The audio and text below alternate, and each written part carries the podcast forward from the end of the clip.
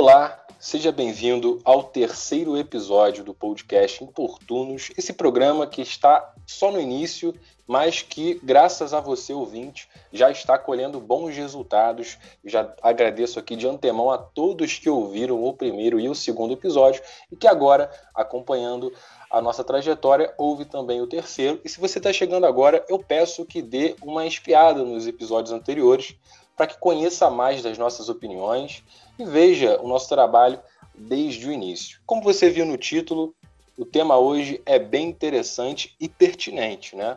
Diz respeito às perspectivas de futuro em relação ao estado do Rio de Janeiro pós-Covid-19. É impossível não falar deste assunto no momento que a gente vive. Infelizmente, não tem como fugir desta pauta. E para debater, hoje a gente trouxe o Jefferson Viana, ele que tem tudo a ver com esse tema, porque gosta bastante de estudar o interior do Rio de Janeiro. Então, eu já peço para que ele se apresente a vocês e já inicio com uma pergunta mais abstrata e geral para que consigamos é, nesse tema tão complexo, mas muito importante. Jefferson, levando em conta que os estados, em especial o Rio de Janeiro, já vem aí por anos passando por dificuldades financeiras, você acha que nós temos que ser mais otimistas ou pessimistas com esse futuro que nos espera, já que o próprio secretário de Fazenda, Luiz Cláudio de Carvalho, aqui do estado do Rio de Janeiro, afirmou que mesmo o Rio de Janeiro, nos últimos meses, estando é, colhendo resultados positivos de um ajuste fiscal é, mínimo, a ajuda do, da União não será necessária para que os, o Rio de Janeiro comece a ter uma recuperação econômica que já estava de uma economia que já estava muito debilitada. Então eu já jogo essa pergunta para você e peço que você se apresente, Jefferson. Então, primeiramente, eu dar um olá para os ouvintes oportunos, agradecer o convite aí da equipe, do Iago, do Luiz, do João, apresentar. Sou Jefferson Viano, 24 anos, tenho uma atuação na política desde 16, atuo com, já com o setor público desde 2017, quando né, atuei na Câmara Municipal de Niterói, na minha história parlamentar. Em seguida, vim para Brasília em 2019 para atuar na mesma função e atualmente eu estou atuando com o setor de ouvidoria e participação popular no Fundo Nacional de Desenvolvimento da Educação. O cenário é desolador. O secretário de Fazenda brinca dizendo que a atual gestão realizou alguns ajustes fiscal. Não realizou nenhum. E o que, que teve de ajuste fiscal foi realizado ainda no governo Luiz Fernando Pezão, o, sobretudo para que o Estado ingressasse no, no regime de recuperação fiscal da União, que, perdura, que vai perdurar, se caso não aconteça renovação, até 31 de dezembro. O governo estadual, a nova gestão, não teve, na minha opinião, não mostrou nenhum compromisso com redução de despesa pública, visto que, dado da própria Firjan, mostra que se o Rio de Janeiro não fizer nenhuma reforma fiscal, os custos com o pessoal vai chegar, vão chegar a 60%. E na última, no último ano já estava em 47%, isso sem contar as despesas extraordinárias. Se retirando isso, já ia 66% no ano passado. A questão é, o Estado do Rio de Janeiro já tinha, é inegável que o Estado já tinha uma condição econômica fragilizada desde a, do crash de 2015, quando o Estado foi à bancarrota e estava se recuperando de maneira devagar. A questão do 13º salário no ano passado, ela só foi possível visto que a exploração de petróleo, sobretudo no campo de Lula, que, o que, é, o, que é no mar territorial de Niterói e Maricá, teve altos índices de extração de petróleo, com isso aumentando a arrecadação desse tipo de receita para o Estado, permitindo com que o Estado conseguisse saldar, sua, saldar suas dívidas anuais não é que o Estado hoje consiga, quando acabar a primeira onda, que é a onda de saúde, a qual o Estado, infelizmente, não vem se mostrando capaz de lidar com um cenário de crise, o que é histórico já na rede de saúde do Estado, vai ser muito complicado você realizar um plano de recuperação da atividade econômica no Estado, visto que o Estado do Rio de Janeiro é um Estado baseado muito no setor de serviços, um setor que, é o que altamente todos nós vamos perceber que vai ter uma alta nos índices de desemprego nessa área.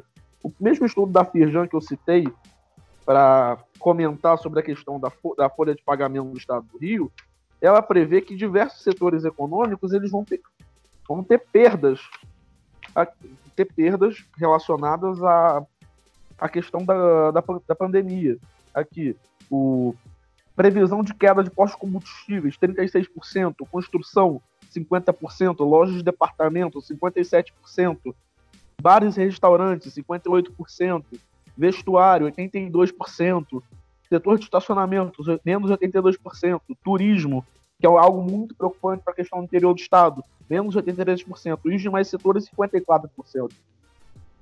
Enquanto o governador, infelizmente, briga com o governo federal para é, se achar o mais poderoso, a equipe econômica do Estado, seus técnicos, deveriam estar sentando e pensar um plano de recuperação da atividade econômica do Estado que consiga minorar os efeitos da crise, que já são muito graves, sobretudo no Rio de Janeiro.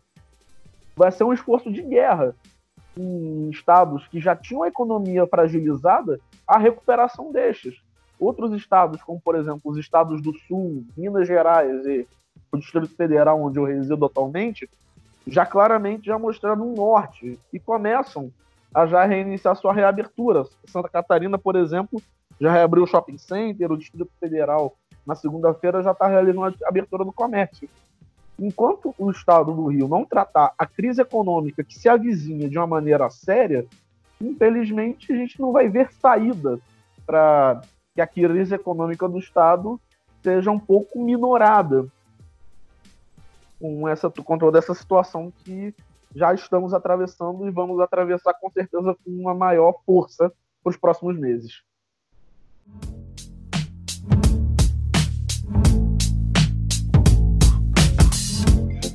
Agradecer ao Jefferson pelo convite de estar aqui com a gente. É, Para quem ainda não, não, me conhece, eu sou o João, também faço parte da equipe do, do Importunos. E Jefferson, em um determinado momento da sua fala, você tocou no turismo, né? Que é uma fonte de, de renda que poderia ser ainda melhor utilizada aqui no nosso estado do Rio, né? E só que quando a gente fala em Rio de Janeiro, a imagem que vem na cabeça das pessoas, ela fica muito por conta do Cristo Redentor, do calçadão de Copacabana, o bondinho. E o interior do estado, de fato, que também é muito rico em belezas naturais, ele acaba ficando de lado. O que, que você acha que, na sua visão, poderia ser melhorado para que a gente pudesse vender melhor, não só a cidade do Rio, mas também as outras belezas que fazem parte do, do nosso estado? Né? que o Estado do Rio de Janeiro ele vive uma coisa ruim de algo que foi bom no passado, que é o que a gente chama na história, que é minha área de formação original, de centro de capitalidade, quando aquela região acabou se projetando muito pelo fato de ter sido capital no passado. Como o Rio, Rio de Janeiro, foi capital federal até 1960, ainda teve a questão do estado da Guanabara, que compreendia o antigo território do Distrito Federal até 1974, quando houve a fusão. Na minha visão, os governadores do estado que sucederam a partir do a partir de Lacerda, nos anos 60, acabaram entendendo que o achando que ser governador do estado do Rio de Janeiro significava ser prefeito da cidade do Rio de Janeiro. Nós temos um interior riquíssimo. Eu sou suspeito para falar que sou apaixonado pelo interior do estado do Rio de Janeiro. Sempre quando eu estou no Rio, aproveitando um feriado, aproveitando alguma agenda, sempre dou meu pulo na região serrana, no, o centro-norte do estado para dar uma, uma minha relaxada, eu gosto do clima do interior e sei do potencial da região interiorana, tanto do interior norte, tanto da região serrana, tanto da região dos lagos, tanto da região sul do estado. Temos um estado rico, um estado com potencial econômico, tanto na área industrial e principalmente na área de turismo, que não que simplesmente não é aproveitado, porque se tem a mentalidade que o turismo é apenas focado na cidade do Rio de Janeiro e os outros 91 municípios são apenas territórios, quando eles têm sua particularidade, têm um potencial turístico que pode ser aproveitado. Você pode, na minha opinião, o governo do estado, a gestão Wilson Witzel, na minha opinião, pecou quando realmente colocou alguém que entende do setor na Secretaria de Turismo, que é o ex-deputado Otávio Leite, mas que até agora não saiu, por exemplo, como em São Paulo, no Rio Grande do Sul, tem um plano plurianual de turismo onde você estabelece as vocações da cidade observando as suas particularidades e inicia um programa de incentivo de turismo local. Por exemplo, nesse cenário de crise, que a gente pode, vai viver nos próximos, nos próximos meses, é inegável que a gente vai passar, não tem saída, um plano de turismo local para aquelas pessoas que antiga, antes tinham definido, por exemplo, ir para o Nordeste brasileiro, até mesmo para fora do país, motivá-las a que venham aproveitar atividades turísticas no nosso interior, no nosso litoral, para que a gente consiga retomar o projeto econômico. E aí vem um elogio, um programa que a Embratur vem fazendo, que é de motivar as pessoas que elas não adiem as suas viagens, mas que se remarquem, para que você comece mais para frente a ter uma, uma atividade econômica voltada ao turismo. O, o, turismo não é apenas a pessoa ir visitar a cidade, é a rede hoteleira, é a questão de ela se alimentar no restaurante, a questão histórica, a questão natural, a, questão de algumas cidades do Rio de Janeiro, a questão do turismo rural, vocacionado à área de agricultura e pecuária. Você se tem que pegar os 92 municípios do Rio, se fazer um planejamento estratégico e promover as nossas cidades para o mundo.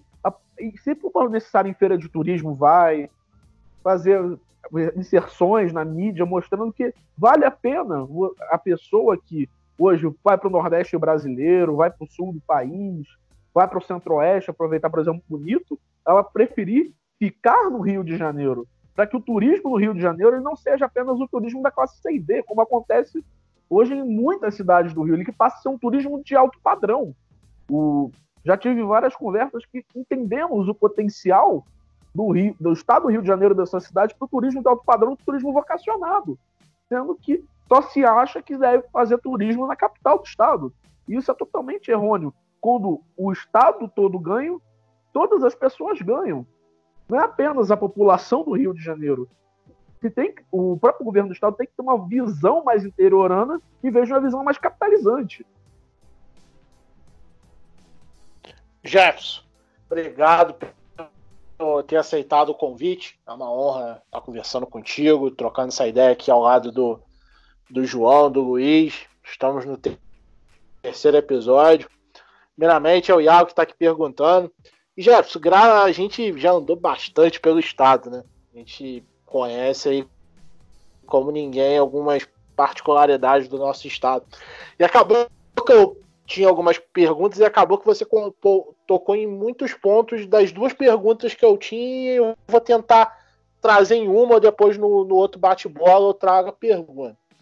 É, mas essa primeira pergunta, que a gente pensa é o seguinte: é, o, a Secretaria de Turismo, principalmente nas propagandas que rolaram sobre o turismo no Rio de Janeiro, um dos erros que eu percebi foi mostrar muito a capital e esquecer um pouco o interior. É, isso é muito ruim, porque você não atrai o turismo para o interior. Você acha que o turismo no Rio de Janeiro só é a capital. E a gente sabe que até dentro da, ali da região metropolitana tem cidades maravilhosas que dá para se visitar. Maricá, Niterói. E, e se deixa de entrar o interior aí que o negócio melhora. É, o Rio fez contrapartida na situação, na questão de querosene de aviação. Que, particularmente, o que eu tenho percebido é só está incentivando a, a própria. no sentido do, do, do voo regional para atender a, a Macaé e a Campos, praticamente, que são os que dois lugares no Rio de Janeiro que tem aeroportos nesse sentido para específico para aviação regional, que tem até um fluxo interessante para isso. Mas você sabe, como a gente já vem discutindo há muito tempo, que muitas vezes falam que o nosso estado não tem necessidade de incentivar a aviação regional, por conta de ser um estado pequeno. É, o que a gente tem visto no, em Brasília é o ministro Tarcísio asfaltando o Brasil, tocando concessões, é, seja na área de portos, aeroportos, e principalmente na área rodoviária com as nossas estradas. E o que a gente tem visto é as atrapalhadas do, do Witzel no sentido da, da, das concessões, principalmente de rodovias. A gente tem visto que está tudo a passos de tartaruga. E o que você acha acaba que a infraestrutura atrapalha, atrapalha tudo. Você não atrai emprego, você não atrai, atrai turismo, você não. Você a, a, deixa todo mundo de mãos atadas. É, você acha que é, esse governo do Estado pode ter a chance de decolar no sentido da infraestrutura, no sentido de trazer concessões, afinal de contas, nós temos só duas rodovias privadas no Rio de Janeiro, que é a Via Lagos e a RJ 116, que uma pedágio é muito caro num curto espaço de, de quilometragem e a outra que só tem a é, concessão na vista até Nova Friburgo e o resto praticamente está jogado às traças. O que você consegue enxergar desse governo aí no sentido de passar concessão para iniciativa privada, principalmente de infraestrutura? E, afinal de contas, é, as outorgas ajudaria no sentido de até melhorar o caixa do Estado. Você acha que o governo, nesse sentido, está bem atrasado e você acha que pode ter uma perspectiva de melhora ou você acha que a gente vai perder mais quatro anos em relação a isso? Uma das propostas de campanha do então candidato Wilson Witzel na campanha era a privatização de toda a malha rodoviária do estado do Rio de Janeiro. Já se está chegando no segundo ano de governo e o programa de concessões até agora não foi apresentado. Isso é um problema grave. Todo, todos nós que vira e mexe, visitamos o interior do estado e até mesmo as cidades da região metropolitana que têm estradas estaduais, sabe o problema. É mato no acostamento, é buraco no asfalto, falta de qualidade, segurança, como o caso do arco metropolitano, que embora seja até uma boa estrada em termos de condição asfáltica, é uma estrada que tem problemas crônicos na área de segurança, pela sua característica. Se está tá na hora do, do Detro e da Secretaria de Obras sentarem e fazerem um planejamento em conjunto com a Secretaria de Fazenda e falar que é necessário privatizar. Parece que dentro da, da gestão estadual se tem uma vergonha de fazer um programa de concessões de PPPs que pode atrair, atrair recursos para o Estado do Rio de Janeiro num cenário de crise. Isso seria interessante até para os próprios cofres do Estado, num cenário desolador, que se avizinha. Você já apresentar um plano de recuperação econômica propondo PPPs, privatizações, sobretudo na parte de infraestrutura, motiva inclusive que aquele investidor que hoje está com o dinheiro preso, com medo de investir devido às consequências da, da, da pandemia de Covid-19, ele se motive a investir no Rio de Janeiro, sentindo, além de tudo, além de sentir que a infraestrutura do Estado melhorou, que ele sinta também a segurança jurídica de investir no Rio.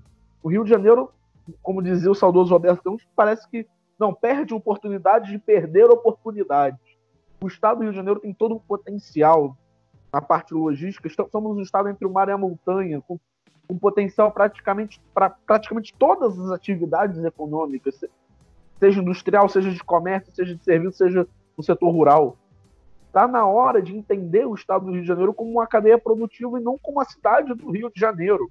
Entender que para que o produtor do, da região serrana ele precisa escoar sua produção para Niterói e para o Rio. Entender que o produtor de aço de Volta Redonda ele precisa, ele tem que preferir escoar pelo Porto do Rio em vez de levar a produção ao Porto de Santos, que é hoje o que acontece. O que algo que poderia ficar no Rio de Janeiro não está no Rio de Janeiro. E se não acontecer uma reforma fiscal quanto antes, as poucas empresas que ainda estão no Rio de Janeiro vão sair do estado, porque outras unidades da federação oferecem condições de investimento muito melhores do que o do Rio oferece, tanto na parte de segurança para o investidor, tanto na parte de segurança da própria segurança pública. Qual investidor vai querer investir hoje no Rio de Janeiro sabendo que ele pode ser morto, pode ser assaltado? Por mais que os índices de segurança pública tenham realmente melhorado no primeiro ano de gestão, eles ainda são altíssimos. O Rio de Janeiro continua, infelizmente, ainda refém de facções criminosas.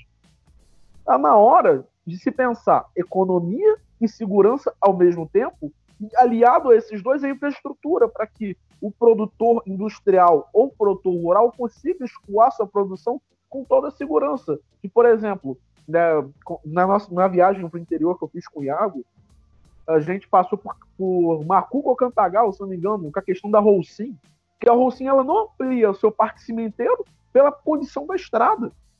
Isso, isso poderia se resolver com o próprio acordo entre o governo do estado e a Roussim. A Roussim, de repente, cedeu os materiais de construção e o estado ceder EMOP para fazer a reforma da estrada.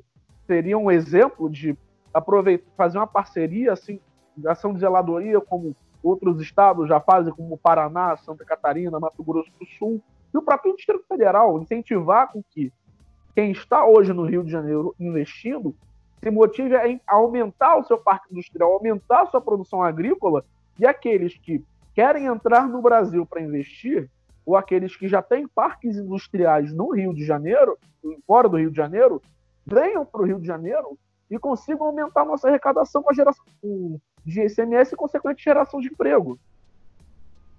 Perfeito. É, agora, mudando um pouco o foco do nosso, da nossa discussão, queria falar objetivamente sobre o que a gente pode fazer na prática para retomar a economia do Estado. A gente tem visto que ao redor do mundo inteiro a gente acompanha projetos práticos por parte dos governos flexibilizando o isolamento social. Né? A gente vê a Alemanha, Itália, Espanha, Portugal, o próprio Estados Unidos fez um plano até um pouco detalhado. Eu queria saber de você, levando em conta que no Rio de Janeiro, se eu não me engano, são 1.700, pouco mais de 1.700 mortes até agora. E 1.100 e pouco dessas mortes estão na capital do Rio de Janeiro, ou seja, grande parte dos municípios interioranos do estado não possuem mortes. Aqui em Friburgo, por exemplo, a gente tem oito mortes, salvo engano, até o momento. E só que em outros municípios você não tem nenhum caso, por exemplo, de, de Covid.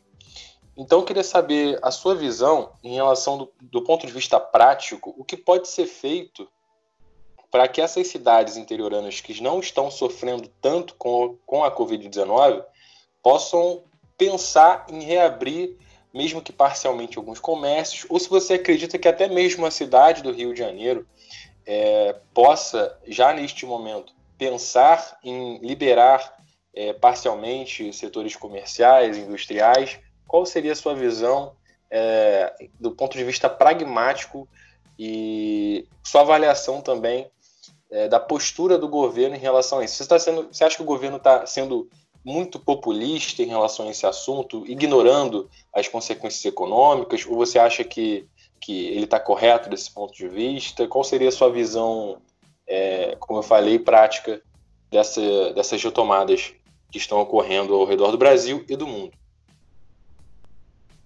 na minha opinião, o governador e a sua equipe estão de ouvidos moucos para quem realmente faz o estado do Rio de Janeiro andar.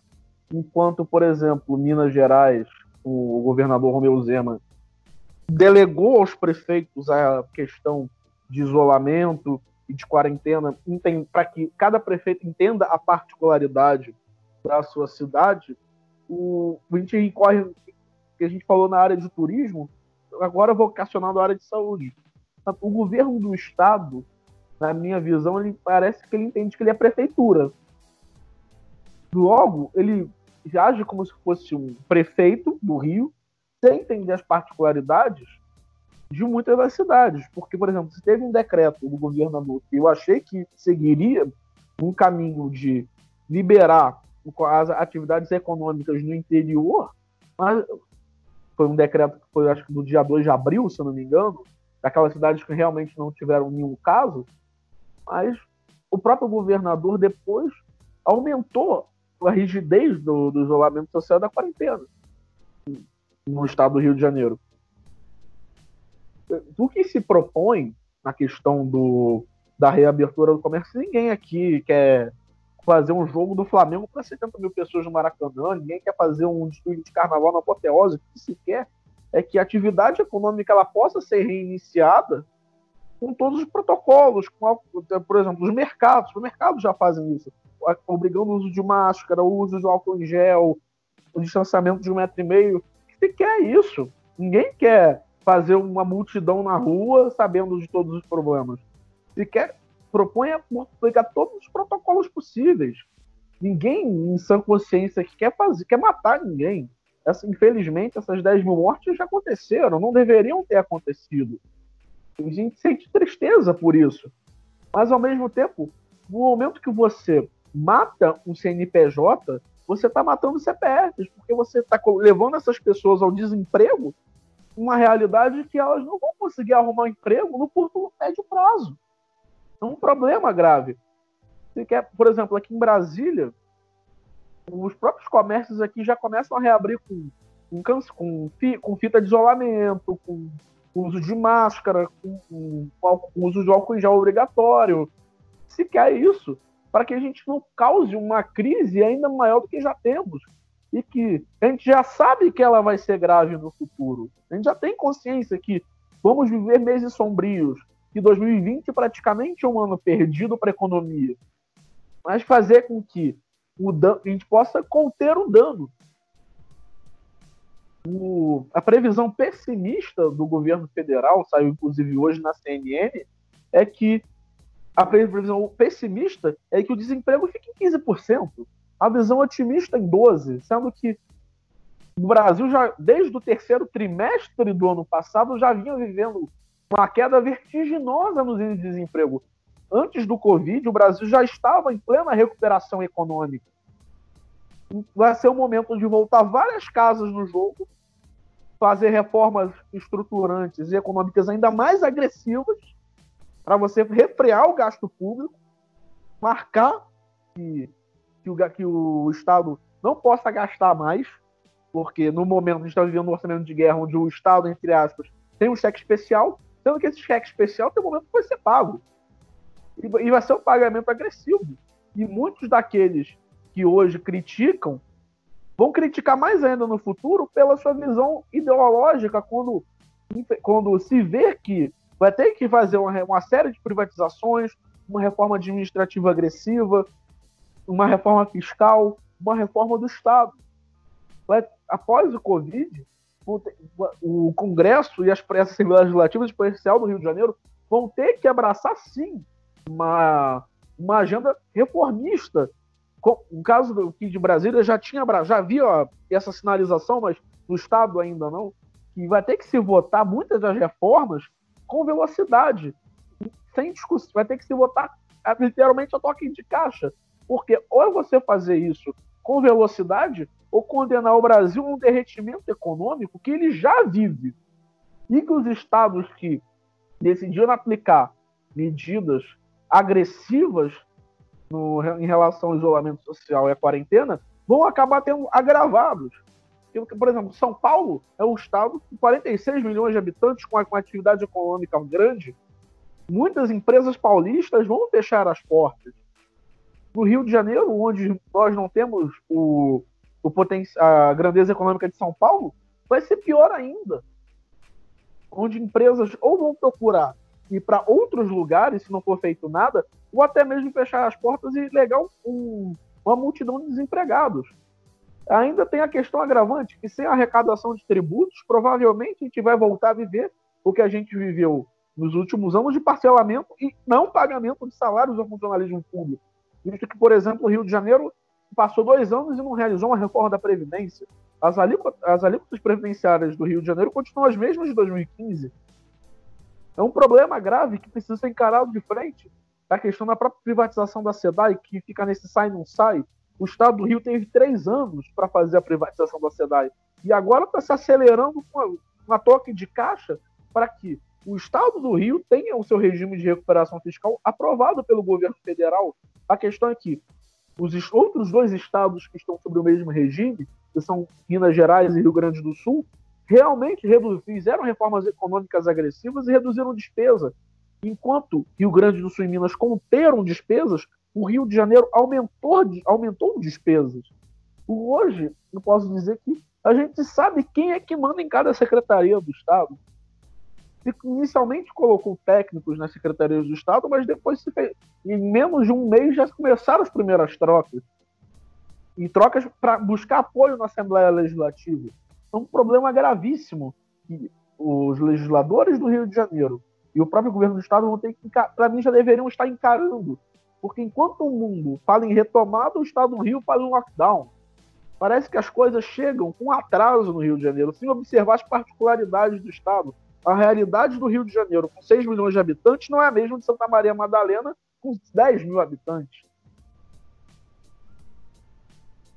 Bom, perfeito, Jefferson. E um determinado momento da sua fala agora, você tocou na questão do desemprego, que, segundo as projeções, estaria dando entre 12% a 15%. Só que ainda tem um outro problema, né? Porque a nossa estatística de desemprego, ela é, ao meu ver, ela é completamente falha, já que ela considera que o desempregado é somente aquele que está procurando por emprego.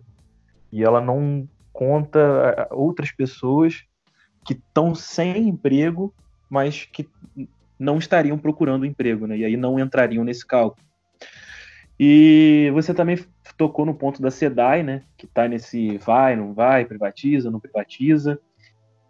E a gente vive essa situação do Covid, é, diversas mortes, e a tal da curva, ela está chegando, não está chegando.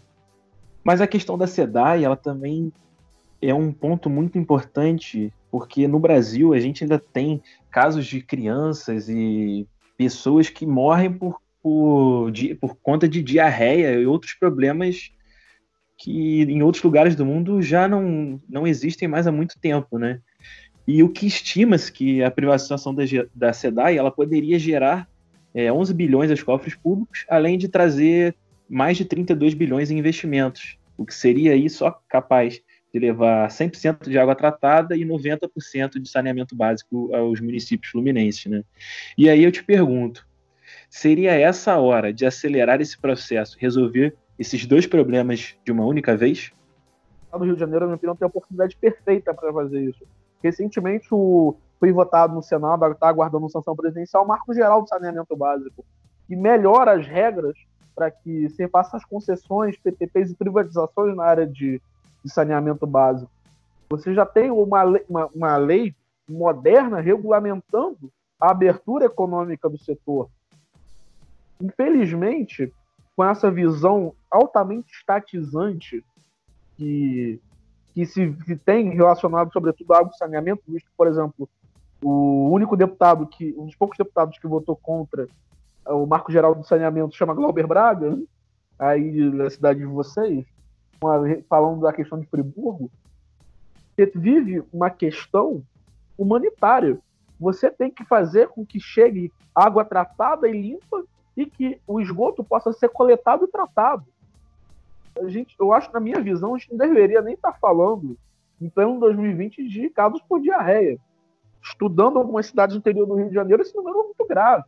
E principalmente em cidades muito pequenas que têm problemas com abastecimento de água, que tem que viver à base de, po de, de poços artesianos, tem que ainda usam poça.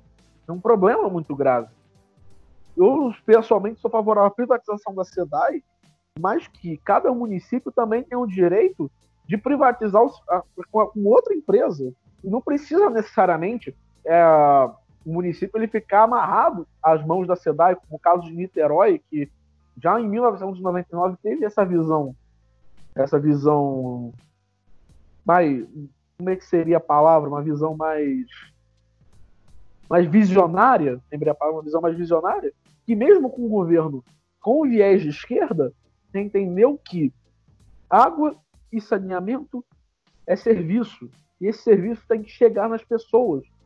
E hoje, graças a isso, o Niterói tem o seu abastecimento de água universalizado e está caminhando para que, o, que a coleta de esgoto também seja universalizada com as construções de estações de tratamento de esgoto pela cidade é necessário pensar a questão de, de abastecimento de água e coleta de esgoto não apenas na questão econômica, que seria muito bom na atração de investimentos para o estado do Rio de Janeiro e para as cidades do Rio de Janeiro. É pensar também em melhorar a qualidade de vida dos cariocas e fluminenses. Não quero, quero viver num estado onde eu não tenha mais que assistir Belfor Roxo por falta d'água.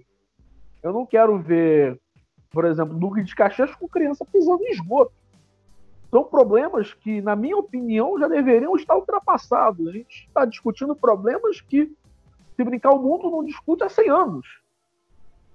como eu disse, a frase do Roberto Campos resume, parece que o Brasil e os estados não perdem a oportunidade de perder oportunidades. Como foi no caso do, da descoberta do pré-sal, quando o, o governo brasileiro teve um bilhete premiado para transformar o país em um país realmente desenvolvido economicamente, que se teve no final com a Operação Lava Jato.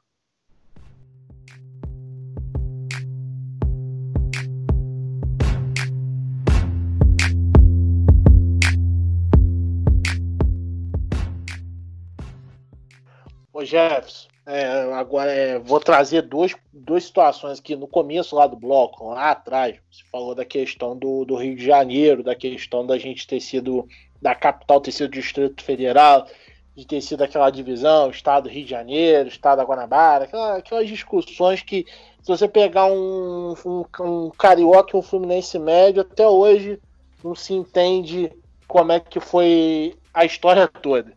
Eu acho que até a história do próprio estado do Rio precisa ser passada a limpo. Até por conta de que os nossos jovens e entenda é, o caos que a gente entrou, é, primeiramente, de ter jogado algumas responsabilidades. E o problema maior é que praticamente nós tivemos uma ocupação do Estado horrível. Enquanto a gente vê São Paulo com uma região metropolitana forte, nós vemos o interior forte ao mesmo tempo. Se você pegar São Paulo, nós temos Campinas, São José dos Campos, Guaratinguetá, ali a região do Vale do Paraíba forte. Se você pegar a parte lá Jabeirano com o Centro-Oeste, Ribeirão Preto, é outra região fortíssima. Se a gente pegar ali a região ali já quase na beira com Paraná ali, região de registro, forte também. E o meio, a meiuca de São Paulo ali, Salto, Itu, Hortolândia, é, é, Mojimirim, várias outras cidades, a gente vê que o estado ele é bem diversificado. Se a gente olhar também o próprio Espírito Santo, o Espírito Santo é um estado que do mesmo tamanho quase do Rio de Janeiro e que teve uma ocupação. Até o meu amigo Glaucio Costa, mandar um abraço para ele, a gente um dia estava discutindo sobre o Espírito Santo, ele comentou sobre isso que o Espírito Santo, ele, ele todas as partes do Estado são desenvolvidas é, proporcionalmente. Tanto que você vê a região da Grande Vitória, é, com acho que o Espírito Santo hoje tem 4 milhões de habitantes e 50% vive na região metropolitana, 50% é dividido no estado. O estado do Rio de Janeiro tem uma boa parte da sua população vive na região metropolitana e o interior é esvaziado. É, hoje nós olhamos o, o, nosso estado e nós vemos regiões com terras altamente produtivas. E eu lembro que o, do, duas situações. O ex-governador de Santa Catarina, atualmente senador da República, o Espiridion Amin, é, fez o, o, Banco da Terra e fez que o produtor rural comprasse a sua terra e pagasse com que ele produzisse. E teve também o financiamento, financiamento também de, de trator, de, questões ele com, a, a moeda, com o troca-troca que eles chamam lá.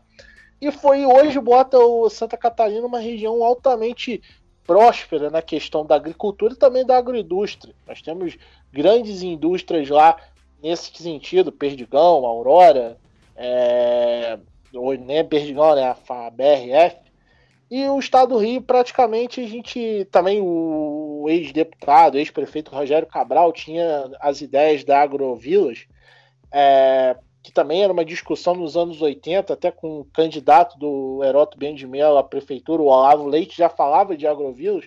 Então já é uma discussão antiga. É, você acha que o Estado do Rio, você sabe porque eu sou um entusiasmado no sentido da agricultura do nosso Estado, você acha que talvez nessa questão do, do pós-Covid, se pensar de talvez reocupar o Estado e fortalecer a agricultura, talvez propor que pessoas da região metropolitana venham para o interior é, no sentido de ocupar, de plantar e de pensar, fortalecer cooperativas e fortalecer a agroindústria e assim gerar maior valor agregado aos nossos produtos, melhorar a arrecadação do nosso, do nosso interior. A gente sabe do exemplo de Macuco, a capital do leite, que uma cooperativa fortíssima que abastece todo o estado do Rio de Janeiro e boa e outras cidades da, da nossa, nossa região sudeste que tem uma arrecadação boa em relação da força da, das cooperativas e da agroindústria. Então, o que, que você acha desse ponto? Você acha que talvez é, poderia ser esse ponto-chave, essa retomada do Estado? Ou você acha que tem outros pontos que a gente poderia tocar e talvez a agricultura ficar no segundo plano? Você acha que pode ser o plano-chave, talvez, de, de retomada do crescimento do Estado? Eu sou um entusiasta do setor rural. Não escondo isso de ninguém.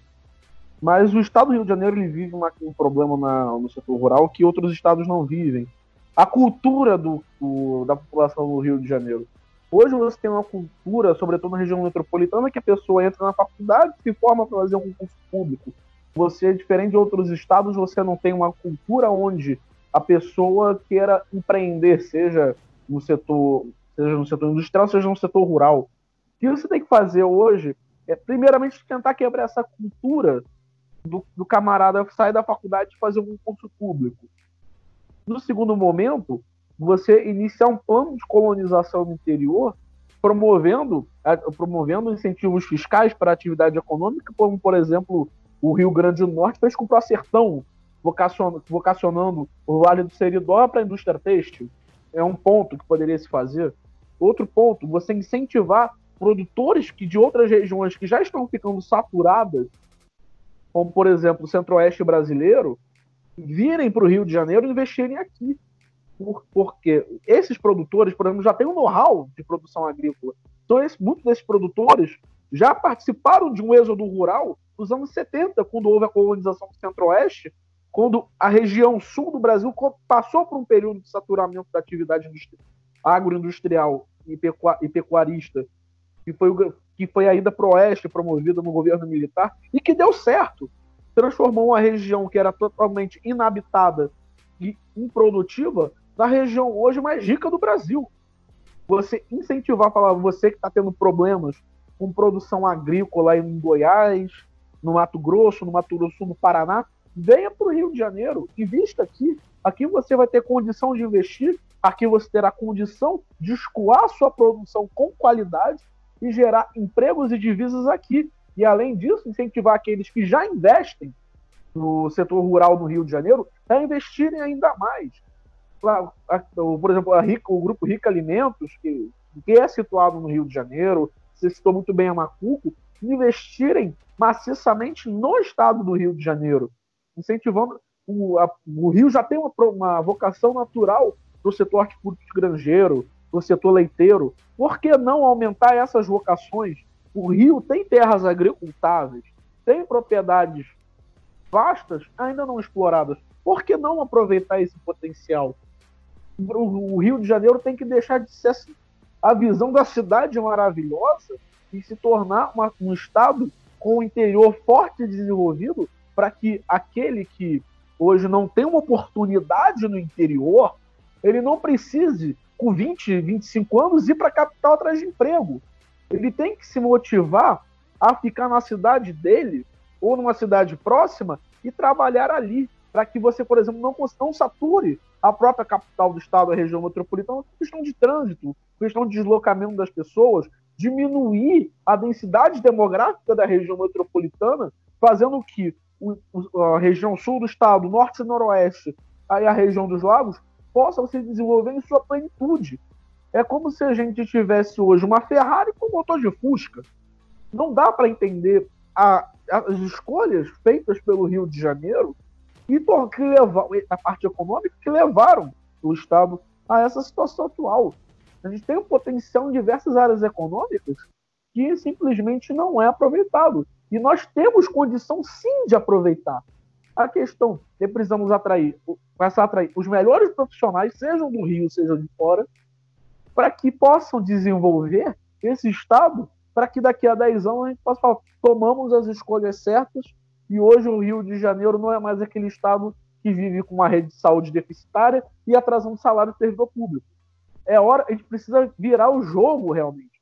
O vamos virar o jogo não pode só simplesmente ser um slogan de governo do Estado e virar realmente algo que possa mudar a vida não só dos cariocas, mas dos fluminenses. Volto a repetir, O Rio de Janeiro não é apenas a capital, são 92 municípios que precisam ser desenvolvidos na sua plenitude. Perfeito, Jefferson, muito bom seu comentário. E agora eu queria entrar num assunto que a gente até estava conversando é, antes de entrarmos na gravação, que é sobre política, né? Política propriamente dita. E quando a gente fala de futuro e futuro do Rio de Janeiro, a gente lembra que esse ano tem eleições, né? Até o momento, por mais que haja o burburinho de que pode haver uma prorrogação das eleições ou até uma junção da, de, desse ano com as de 2022, mas é o que, ao meu ver, não parece que irá ocorrer, porque o próprio TSE tem sinalizado que eles não tão, estão afim de, de, de aumentar os mandatos dos vereadores, dos prefeitos. Dito isso, a gente então conclui que esse ano teremos eleições. E quando a gente fala de, quando eu penso em eleição, principalmente levando em consideração essa crise econômica, crise na saúde, crise política também que a gente está passando nesse momento, com certeza influenciará o voto das pessoas lá em outubro. E uma, uma questão que, eu, que me preocupa bastante, hoje a gente falou aqui de privatização, falamos de austeridade fiscal, falamos de republicanismo, né? falamos também de populismo. E em 2018, no bem da verdade, o que aconteceu foi uma mudança de paradigma. Quer você concorde ou não com, com o presidente eleito, nós vivemos, nós presenciamos uma mudança de pensamento coletivo da sociedade, no sentido de pedir por mais medidas do ponto de vista liberal, como a gente citou aqui, é, privatização e tudo que envolva essas questões é, de mais eficiência do Estado e menos inchaço do, do Estado. E o que a gente tem acompanhado durante essas, essa pandemia é um movimento, principalmente de pessoas de, partidos políticos de centro-esquerda, esquerda e extrema-esquerda, de apelar para aquilo que todo mundo sabe que não dá certo. Ou seja, é só acompanhar o, o decorrer da história brasileira que você vai ver. Quando há é, mais intervenção estatal, quando há mais ingerência do Estado na economia, os reflexos não, geralmente não são positivos. E tomando como base também que o povo em geral não possui uma ideologia, ou seja, se está faltando comida na mesa hoje e o candidato atual é de esquerda, mais ou menos o cara vira de esquerda, porque ele percebe, ah, o atual governo é de direita, então na próxima eleição eu vou ter que escolher alguém que não, não seja igual a esse que está no poder hoje. Jefferson, concluindo a pergunta, acho que até me estendi muito. Você acha que tem esse risco da, da mudança ocorrida em 2018, no sentido de pedir por menos Estado, mais iniciativa privada? Você acha que as eleições de 2020, por conta desses reflexos da pandemia, trazem para a gente um risco de voltar a termos políticos populistas ao extremo, no sentido de querer injetar moeda, é, ingerar, ingestar mais gasto público, imprimir, moeda e todas essas medidas que foram expurgadas basicamente do pensamento público, mas que agora é, elas podem voltar, na sua opinião? Eu digo que o risco é baixo, e você vai entender por quê. A esquerda no Brasil, ela deixou de ser aquela esquerda que falava em pautas econômicas, como por exemplo para o Leonel Brizola, o Miguel Arraes, aquela esquerda mais antiga. A esquerda atual ela abraça muito mais as pautas morais, como a questão de aborto, ideologia de gênero, ideologia queer, do que a própria questão econômica. A questão econômica hoje ela não chega mais ao chão de fábrica, como até os próprios frankfurtianos, como Herbert Marcuse, falavam, hoje se faz revolução, o público de esquerda não é mais o, o trabalhador que acorda às 5 da manhã para pegar um trem da Supervia, sair de Austin, Nova Iguaçu para trabalhar no centro do Rio. Ele, a esquerda não quer mais esse público, ela quer o, o camarada de classe média que faz universidade. E esse é um problema, porque para a esquerda brasileira, no caso, por quê? Uma sociedade onde você tem valores morais muito cultivados devido à nossa formação religiosa cristã, o Brasil é um país de uma população católica e evangélica muito elevada, esses temas acabam ficando muito caros para essa parcela da população que é muito grande. E logo também, acho que uh, os, os históricos de corrupção que, que gestões à esquerda fizeram mancharam também muito os nomes dos do, partidos de esquerda. É a rejeição ao PT, ao PSOL, ao PCdoB, ela não sobe. Ela sobe mais nas classes mais pobres do que nas classes mais ricas. A própria ética protestante, ela incorpora o espírito capitalista, por exemplo. Não à toa, a, o protestantismo ele cresce muito nas regiões mais pobres, porque é, um, é uma doutrina que fala que você tem que correr atrás, você tem que se virar, você tem que conseguir, e Deus vai, vai estar por você se você fizer a sua parte. A própria filosofia protestante, que visto que o número de protestantes cresce no Brasil vertiginosamente a cada ano, ela está moldando a cultura do brasileiro médio para a cultura conservadora, moral e liberal na parte econômica. A, a, está acontecendo uma mudança ideológica no perfil do brasileiro, que o brasileiro antes era um conservador moral e quando pintava alguma coisa de econômica, ele era um keynesiano um socialista, queria que o Estado desse dinheiro. O brasileiro médio já entendeu que mais gasto público é maior endividamento, é maior desemprego. Então, na minha opinião, os partidos de esquerda eles vão ter outra derrota nessas eleições. Em 2016 eles tiveram a derrota devido ao impeachment da Dilma. Em 2018, porque enfrentaram uma onda, mas uma onda de centro-direita nas eleições que eles não conseguiram conter. Em 2018 vai ser porque o cidadão médio entendeu que políticas econômicas de esquerda não funcionam e, o, e, a esquerda não quer mais discutir economia, quer discutir se meu filho vai trocar de sexo aos seis anos ou não. Parece um pouco de teoria da conspiração quando a gente fala, mas essa é a mentalidade das principais lideranças de esquerda. Basta acompanhar o trabalho parlamentar de muitos, de muitos deputados e senadores que são os porta-vozes da esquerda atualmente no Brasil. Eles fazem aquela oposição econômica ali, mas ela não cola mais.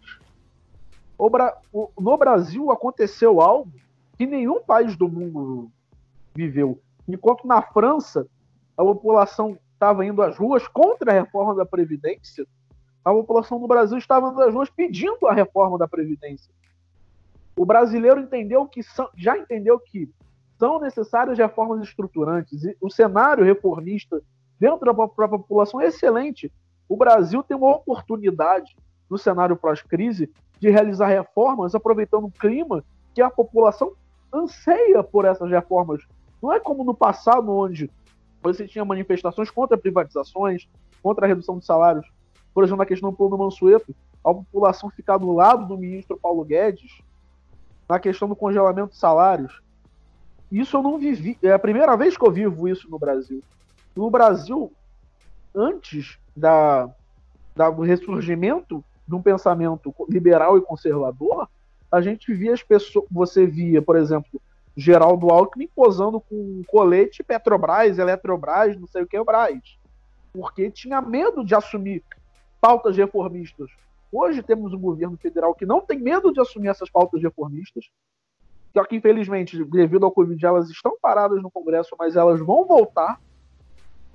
E que o, a população média brasileira já entendeu que pô, temos que reformar a economia para que a gente possa ter desenvolvimento. Como diz o próprio ministro Paulo Guedes, a gente tá, não quer mais o caminho do desespero, nós queremos o caminho da prosperidade. O Brasil tem uma chance ideal para mostrar ao mundo que não é mais o patinho feio, não é mais o anão diplomático, que é um país forte economicamente respeitado no cenário internacional e onde seus estados e municípios também sejam fortes. Porque não adianta nada você ter um governo federal forte e estados e municípios fracos. Cada vez mais autonomia, para que estados e municípios possam tomar suas decisões, é melhor, é muito melhor. Quem entende de gestão municipal é o prefeito, é o vereador, é a população. Não é o, não é o Ministério da Educação, não é o Ministério da Economia, não é o Ministério da Infraestrutura. Quem entende do problema do Dona Maria e seu José é a Dona Maria e seu José.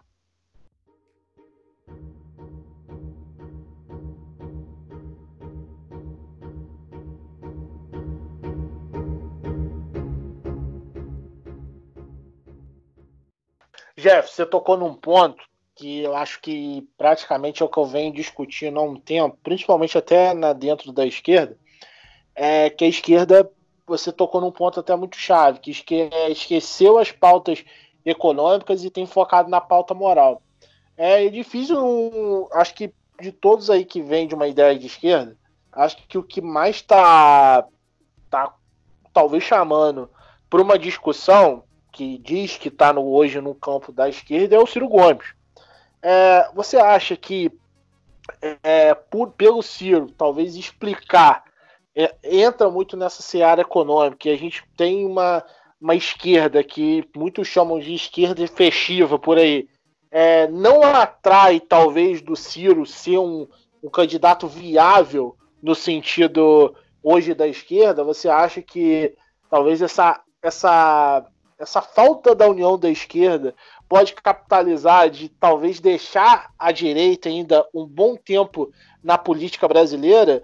É, você acha que isso pode ser o caminho que o Brasil possa per, é, perpetuar, não, mas talvez ficar um bom tempo aí na política, ter um, um mandato aí mais à direita por conta da esquerda tá se perdendo na, na ideia de não trazer essa, essa discussão. Essa é praticamente minha última pergunta e e encerra aqui com a minha colaboração aqui no podcast. Mais uma vez, agradecer a você, meu amigo. Ah, obrigado, Iago. O Ciro Gomes ele faz uma leitura política até correta, percebendo que se ele tocar em, em pautas morais, ele vai atrair o ódio de católicos evangélicos. Por mais às vezes o católico abrace uma teologia da libertação, esse católico ele vai, ele vai, ele vai fazer uma oposição muito grave a aborto, ideologia de gênero e legalização de drogas.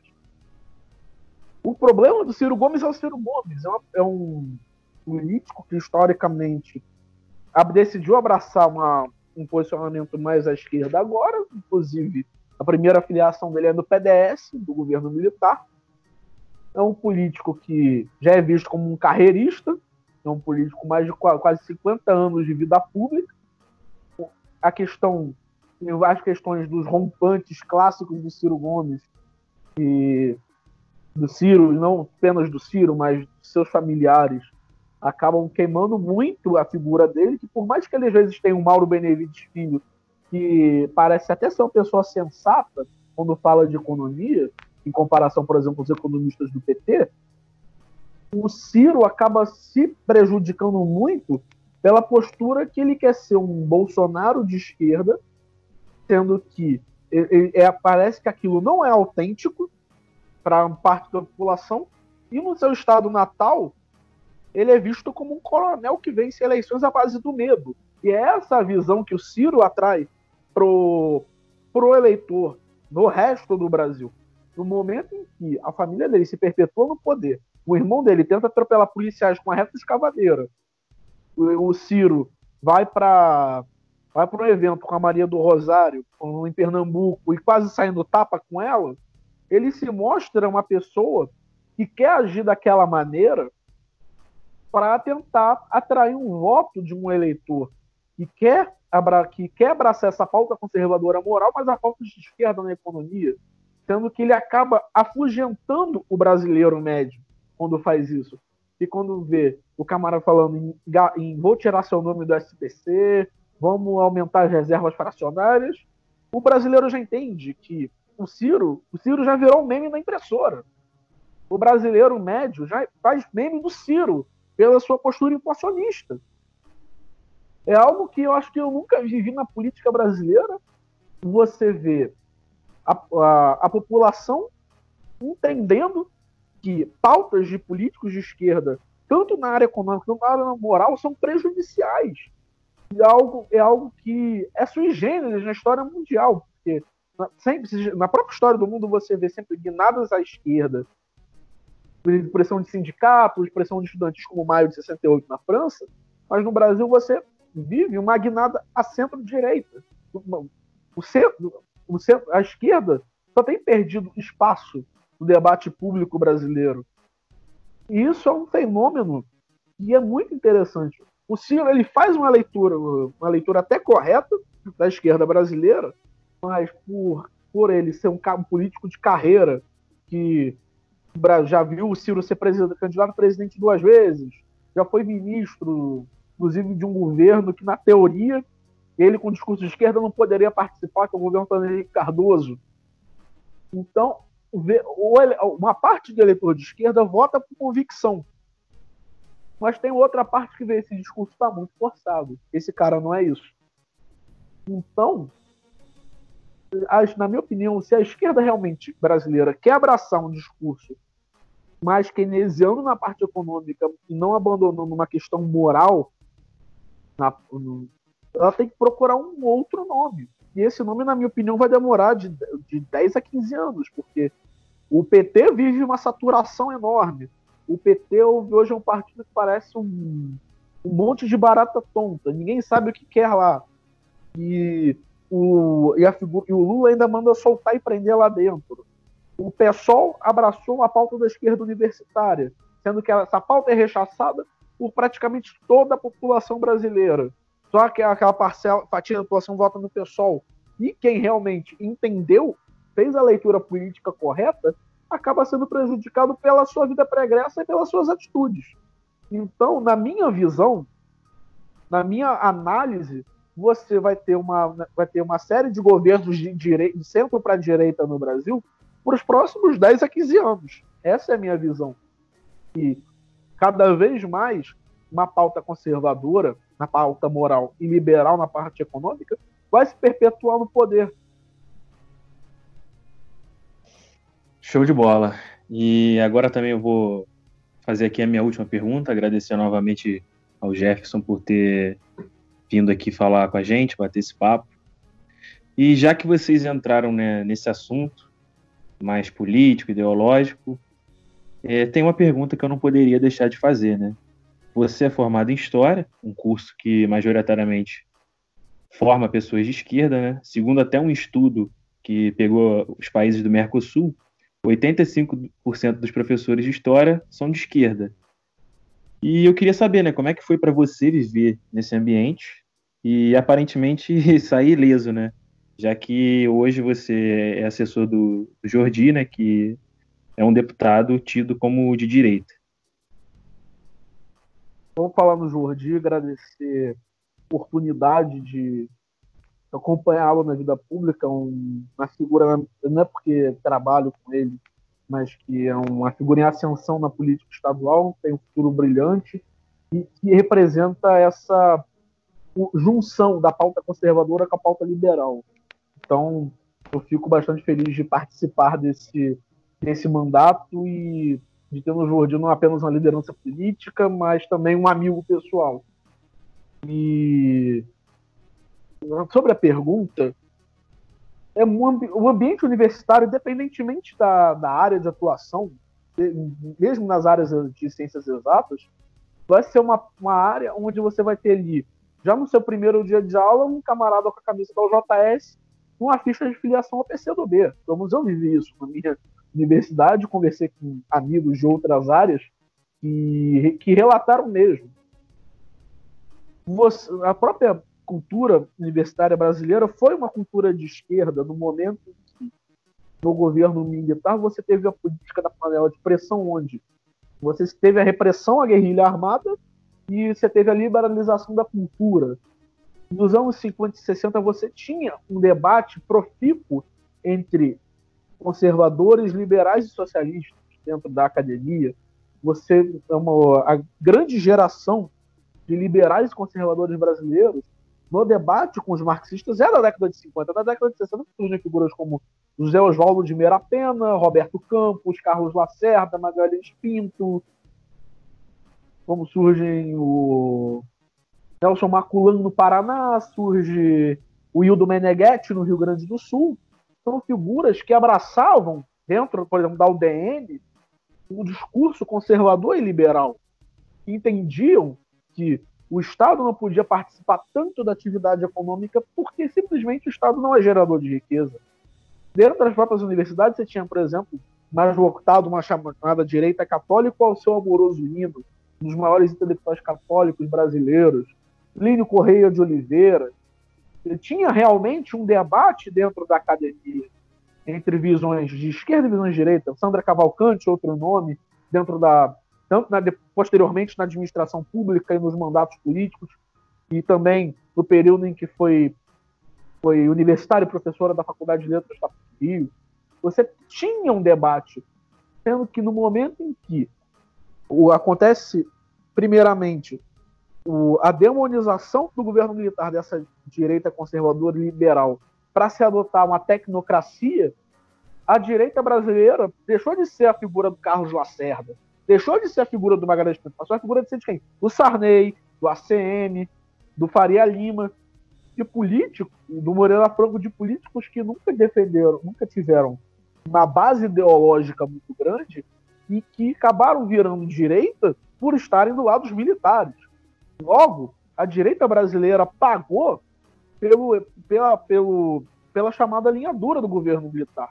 Que enquanto você tinha Castelo Branco abraçando pautas liberais e conservadoras, dando espaço a essa ala que era chamada banda de música da UDN, posteriormente o Costa e Silva, cara de uma linha mais uma linha mais linha dura, cortou a, a banda de música e colocou a bossa nova, que eram aqueles políticos profissionais nos seus estados que não tinham nenhum arcabouço ideológico e essas pessoas viraram a direita brasileira.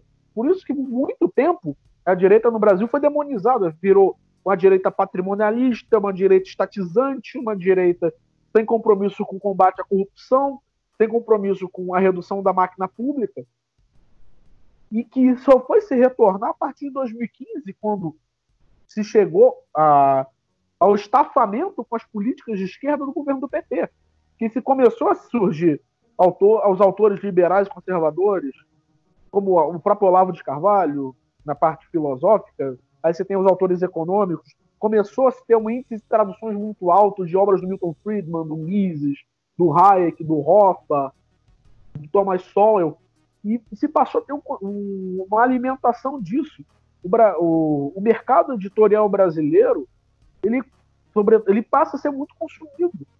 Hoje, você já começa a ver no meio universitário a, a, a briga, porque você começa a surgir alunos que chegam à universidade com uma formação de direita, que estudam fora da faculdade com seus, seus livros de autores liberais e conservadores, chegando numa universidade e chegando estafados com aquilo. Falando, eu não quero isso, eu não quero ver como eu vivi no nono andar da UERJ, eu subi de elevador e eu tenho que ver uma coisa de martelo de dois metros de altura pintado na parede.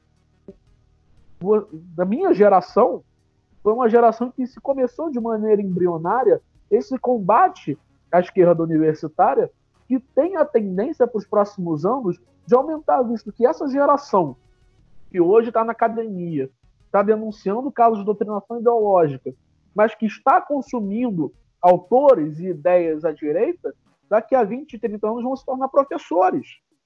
E vão, vão começar a ter uma produção acadêmica que vai, comer, vai romper com esse marxismo ideológico, esse marxismo acadêmico. Ninguém, as pessoas já se, se tocaram que ninguém quer mais chegar na universidade e ver um debate com um cara do PT, um cara do PSOL, um cara do PCdoB, um do PDT e um do PSB. As pessoas querem voltar ao que o Brasil já se teve nos anos 50 e 60 de debate de ideias. A gente quer ver, por exemplo, o que a CNN está fazendo brilhantemente de colocar o, os polos ideológicos diferentes para debater. Ninguém quer mais um cafezinho entre amigos, quer debate. Quer que, como diz o Mises, ideias, somente ideias iluminam escuridão. As pessoas querem ver ideias. Elas não querem ver simplesmente um monólogo. E é muito importante que se entenda isso no Brasil. E devemos ter um debate ideológico para que a gente. Um debate ideológico, um debate técnico, um debate profícuo, para que a gente consiga ter as duas visões. Não adianta você passar, por exemplo, quatro, cinco anos na academia e você, no máximo, ouvir de autores mais à direita, ouvir Adam Smith e Davi Ricardo. E você, você tipo, tem uma aula de Smith, uma aula de Ricardo e dez aulas de Marx. A gente quer ter realmente debate, quer estudar Marx, quer estudar Lenin, quer, mas quer estudar Mises, Hayek, Friedman, Sowell. É melhorar o nosso, o nosso currículo para que as universidades formem realmente pessoas que possam fazer a diferença tanto na área acadêmica quanto na área comercial, na área empresarial, e não apenas futuros funcionários públicos. Nada contra. Eu sou hoje funcionário público, mas você tem uma cultura de funcionalismo público muito grande. Você, a pessoa no Brasil, ela não sai da universidade querendo abrir empresa, está querendo fazer algum curso. E essas pessoas vão sair com a visão de esquerda da universidade e vão implantar uma visão de esquerda no serviço público, tornando ele totalmente ineficiente.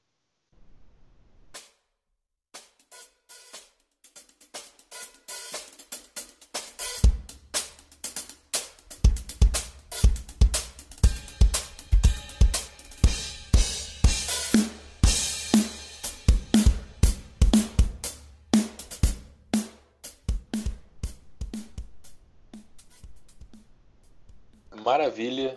Gostei bastante do episódio de hoje. Nós falamos do que queríamos ter falado e também de assuntos extras, como, por exemplo, as eleições desse ano, que não deixam de ter uma relação, mesmo que indireta, com o futuro, ou diretamente, né, com o futuro do estado do Rio. Mas só para finalizar, e comentando também sobre essa, esse último assunto que nós debatemos, realmente essa questão da hegemonia de esquerda nas universidades não é algo é, comum apenas em cursos de história ou de sociologia, é algo que se abrange em todos os âmbitos da academia universitária brasileira. E infelizmente tem essa questão mesmo, né? Eu, eu condeno as atrocidades que foram cometidas durante o regime militar e também um dos, dos, dos, reflexos negativos foi essa, esse pecado que se tornou você se dizer de direita. Né?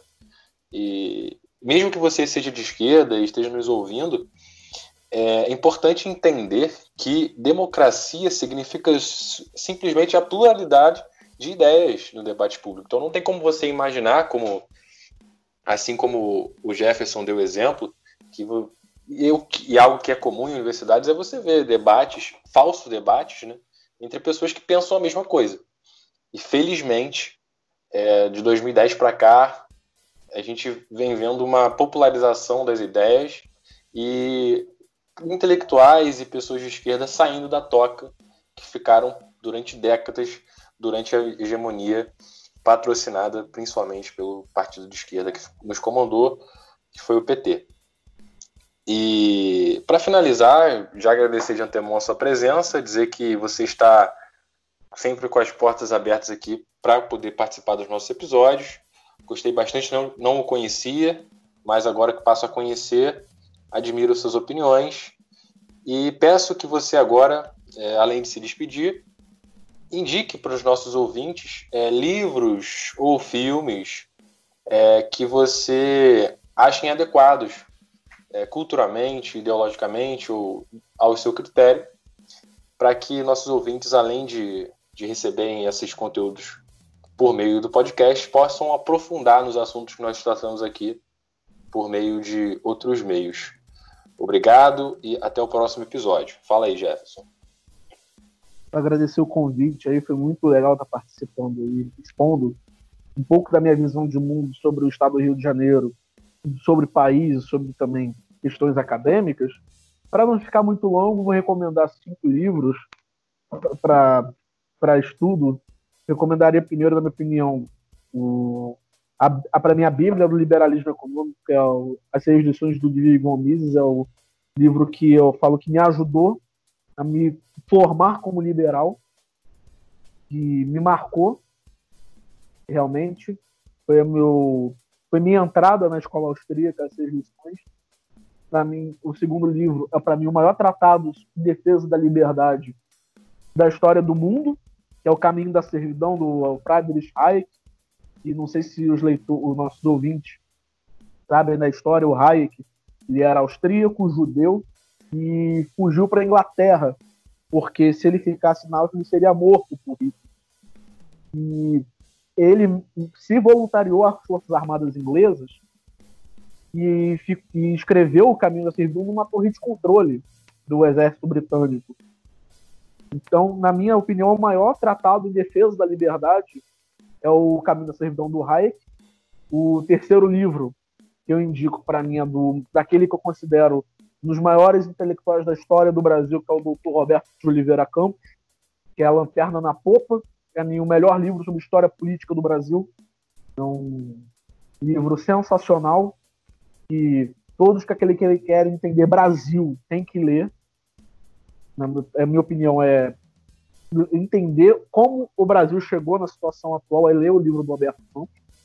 O quarto livro que eu indico é o livro do atual secretário de Política Econômica do governo, meu grande amigo Adolfo Saxida, que é o, conserva o Considerações Morais sobre Tributação, onde ele explica a falta de moralidade na cobrança de impostos.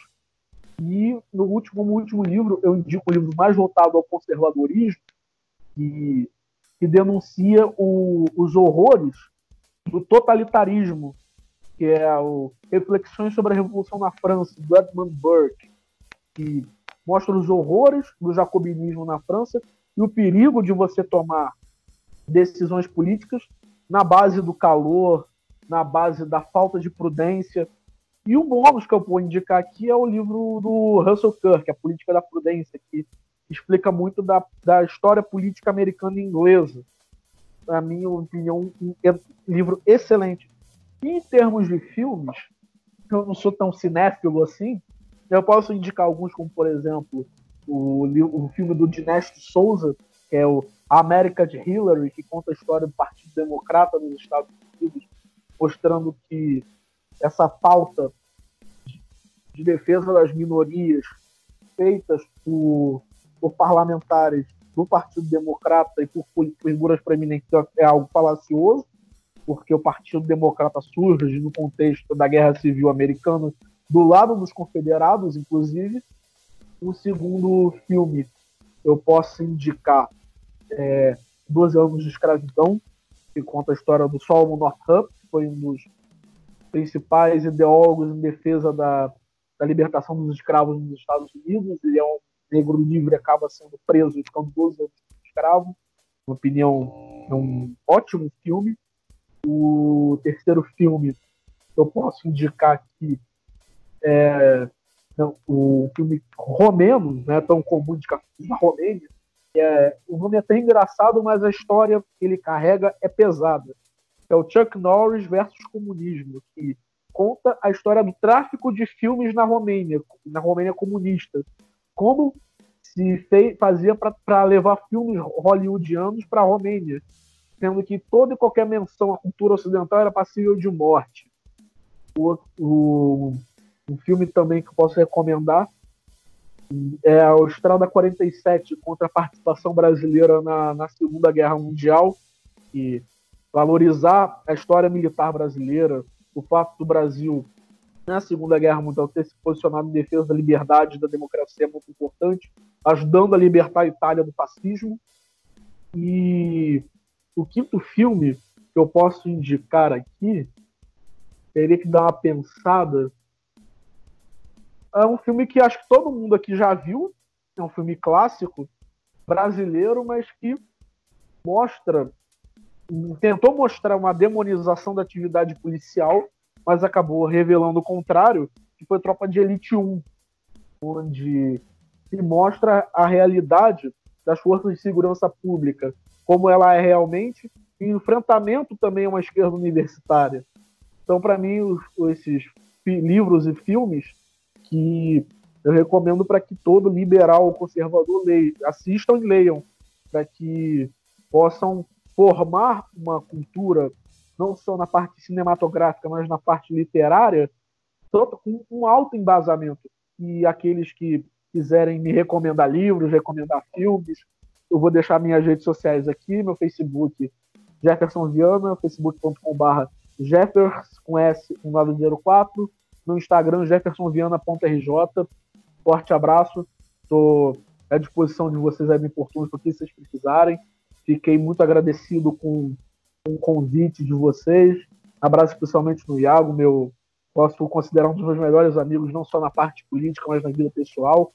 E também colocar à disposição de todos os ouvintes oportunos, minhas redes sociais estão aí, para a gente conversar, para a gente trocar um papo. Porque é isso, a gente precisa dialogar para chegar num caminho comum, que é o caminho de tirar esse, o estado do Rio de Janeiro, o Brasil, da toleira.